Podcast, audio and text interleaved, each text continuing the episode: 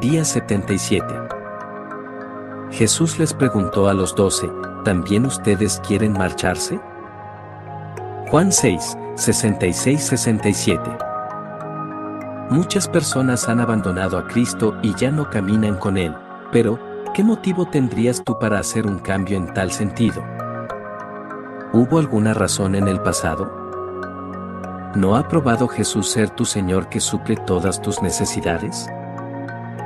Se hace presente esta mañana y te pregunta, ¿acaso he sido para ti un desierto? Jeremías 2:31 Cuando tu alma ha depositado su sencilla confianza en Jesús, ¿te ha decepcionado?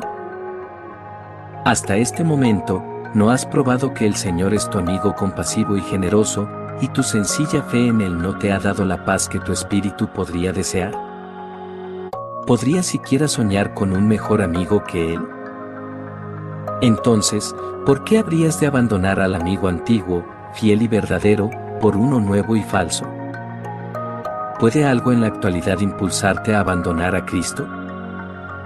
Cuando nos vemos agobiados por los problemas del mundo o por las difíciles pruebas dentro de la misma iglesia, una de las más grandes bendiciones es contar con el tierno abrazo de nuestro Salvador que apoya nuestra cabeza en su hombro.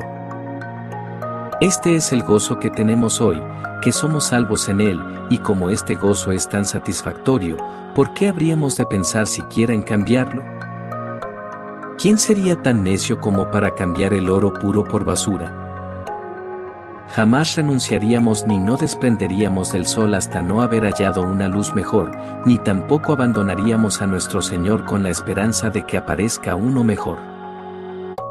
Y como esto jamás pasará, nos aferraremos a Él con todas nuestras fuerzas y pondremos su nombre, como una marca sobre nuestro brazo, Cantares 8:6. Y en cuanto al futuro, puedes pensar en algo que podría surgir y que te hiciera amotinarte o desertar a tu antigua bandera para servir a otro capitán. Seguro que no. Si nuestra vida es larga o corta, Jesús nunca cambia. Si somos pobres, ¿qué mejor que tener a Cristo quien puede enriquecernos? Cuando estamos enfermos, ¿qué más podremos desear que tener a Jesús atendiéndonos junto a nuestro lecho? Aunque enfrentemos la muerte, ¿no está escrito acaso que ni la muerte ni la vida ni lo presente ni lo porvenir podrá apartarnos del amor que Dios nos ha manifestado en Cristo Jesús nuestro Señor? Romanos 8, 39 por lo tanto, podemos con seguridad responder como lo hizo Pedro, Señor, ¿a quién iremos?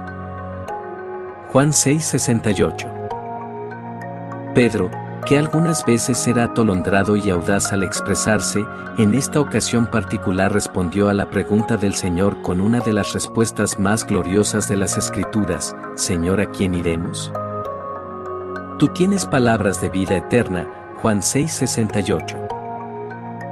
Es como si Pedro hubiera dicho, solo tú eres la fuente de la vida eterna. Analicemos cuál habría sido nuestra respuesta a la pregunta que formuló Pedro, en el caso de que decidiéramos apartarnos del Señor.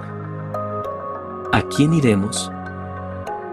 Que hoy y siempre podamos apropiarnos de las palabras de este salmo, si se enojan, no pequen, en la quietud del descanso nocturno examínense el corazón. Ofrezcan sacrificios de justicia y confíen en el Señor. Muchos son los que dicen, ¿quién puede mostrarnos algún bien? Haz, Señor, que sobre nosotros brille la luz de tu rostro. Tú has hecho que mi corazón rebose de alegría, alegría mayor que la que tienen los que disfrutan de trigo y vino en abundancia. En paz me acuesto y me duermo, porque solo tú, Señor, me haces vivir confiado. Salmo 4:4 a 8.